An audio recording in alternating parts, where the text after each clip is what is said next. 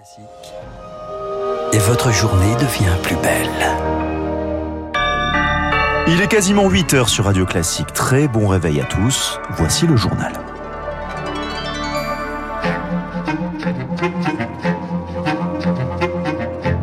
La matinale de Radio Classique avec Gaël Giordana. Les titres de votre journal Augustin Lefebvre, apprendre à nager même quand on est adulte. C'est le but d'un programme lancé avec les Jeux Olympiques de 2024. Il n'est jamais trop tard pour s'y mettre. Quel avenir pour les soldats français au Niger? Officiellement, ils restent sur place, mais le putsch pourrait précipiter un départ discret. Une femme tuée et un enfant entre la vie et la mort, c'est le bilan des intempéries après le passage de la dépression Patricia dans l'ouest et le nord du pays. Radio classique. Le journal d'Augustin Lefebvre, c'est l'un des fléaux de l'été, les noyades, un peu moins de 400 déjà recensées cette année. Et un tiers sont mortelles. Quand elles le sont, c'est 9 fois sur 10 un adulte qui en est victime. Alors certains décident d'apprendre à nager. Il n'est jamais trop tard. Troisième édition cet été d'un programme lancé en Seine-Saint-Denis. Il est élargi à d'autres territoires. Il est baptisé 1, 2, 3 nager en partenariat avec les Jeux de Paris 2024. Zoé Pallier a emmené son micro radio classique au bord d'un bassin du 20e arrondissement de la capitale. Les lèvres un peu tremblantes et les corps parfois crispés, ils sont six adultes à s'essayer à la brasse et au plongeon une heure chaque matin pendant 15 jours. Si tu sens que tu flottes bien, ose lâcher un petit peu le mur. Ok, on y va. Comme un Français sur six, il ne savait pas bien nager au début du stage. C'est bien, hein on progresse bien là.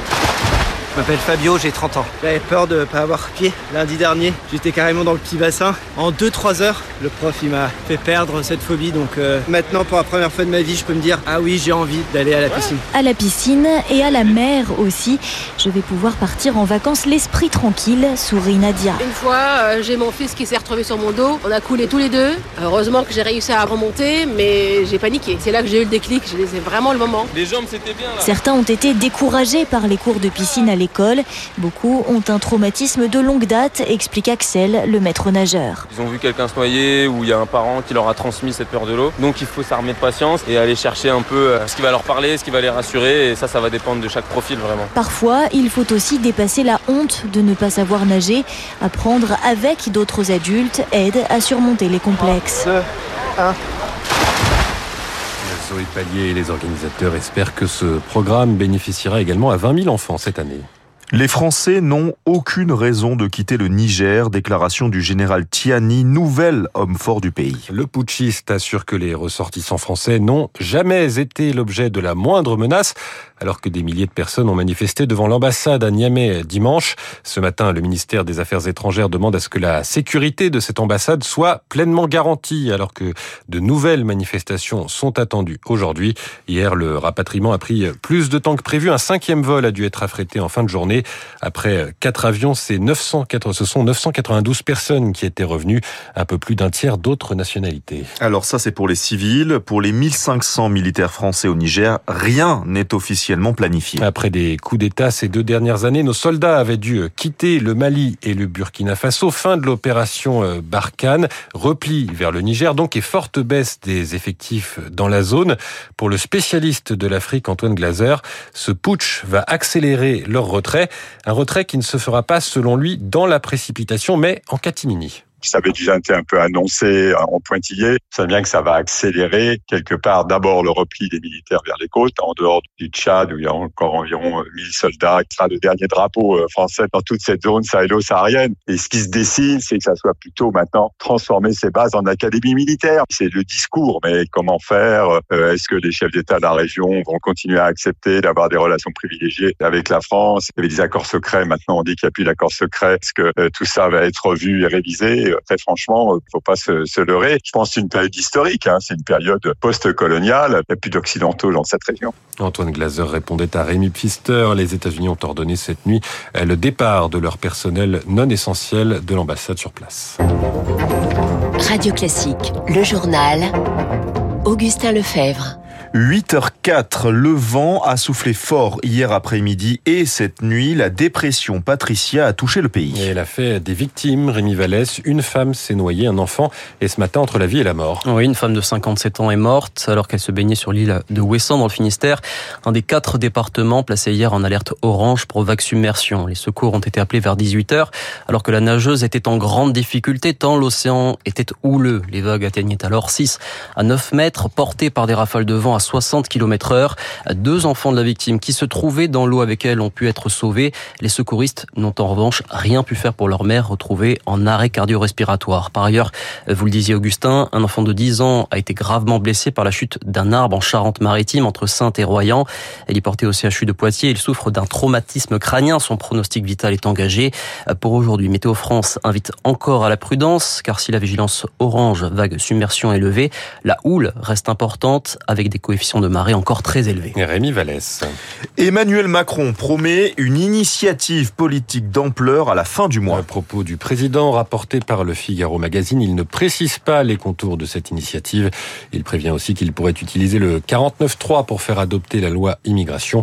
Vous revenez sur ces propos, Gaël, dans quelques minutes. C'est le thème de l'édito politique d'Arthur Berda juste après le journal. Arthur Berda qui est déjà dans ce studio. Son nouveau ministre de la Santé Emmanuel Macron est lui à Lyon cet après-midi.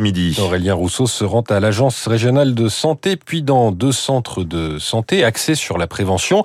La prévention, victime collatérale de la désertification médicale, loin d'être la priorité quand on n'a pas accès à un médecin pour les soins courants. En France, près d'un tiers de la population vit dans un désert médical et pas seulement en zone rurale, dans les quartiers nord de Marseille par exemple.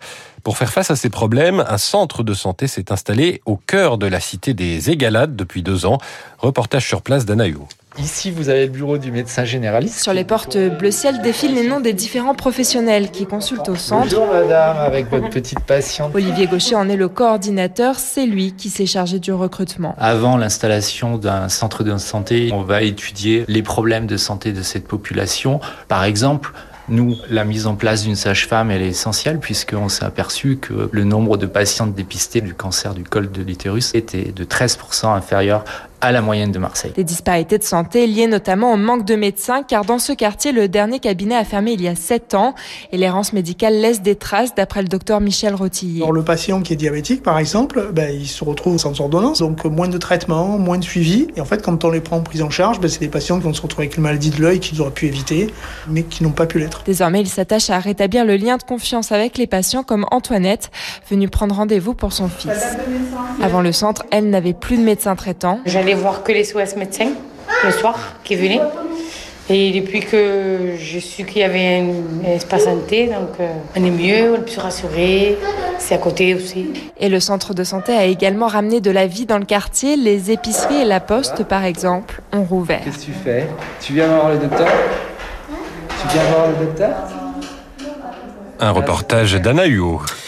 On va rester dans le sud avec l'inquiétude des producteurs de lavande. Les lavandiculteurs, c'est leur nom. Ils sont touchés cette année par une invasion de chenilles noctuelles qui agissent la nuit. 50% de pertes en moyenne, jusqu'à 100% dans certaines zones. Alain Aubanel, producteur et distillateur de lavande, préside le comité interprofessionnel des huiles essentielles françaises. Sa propre production accuse une perte de 70%. Depuis une quinzaine de jours, on a des attaques de chenilles noctuelles qui sont absolument colossales. Les chenilles se nourrissent des tiges de lavande. Donc sur certaines tiges, on voit vraiment les parties manger. Et quand la tige est mangée, ben en fait, la fleur tombe. Après, il y a des moments où elles vont aussi manger la fleur. Donc on voit, il y a des petits trous dans les fleurs. Et à certains stades, elles vont manger aussi un peu l'écorce des plants. Dans certains endroits, on a l'impression que les plantations ont été brûlées. C'est tout marron, tout gris, il n'y a plus de fleurs. C'est assez triste. Un propos recueilli par Marine Salaville, la surproduction de l'année dernière devrait un peu compenser les pertes. On termine avec un record animalier, Gaël. Des scientifiques viennent de publier une étude. L'animal le plus lourd de tous les temps serait un ancêtre de la baleine Ah oui. bleue, baptisé Perucetus colossus, Ah oui. soit la baleine colossale du Pérou. Euh, Quand les chercheurs ont trouvé un bout de son fossile au Pérou, eh bien, ils ont d'abord pensé que c'était un rocher, tellement c'était gros. Poids maximal estimé 340 tonnes, bien au-delà des dinosaures et de la plus grosse baleine enregistrée. C'était 190 tonnes, le record jusqu'ici. Merci beaucoup Augustin Lefebvre. On vous retrouve à 8h30 pour le rappel des titres. Dans quelques secondes, l'édito politique du Figaro avec Arthur Berda et des confidences d'un certain Emmanuel Macron.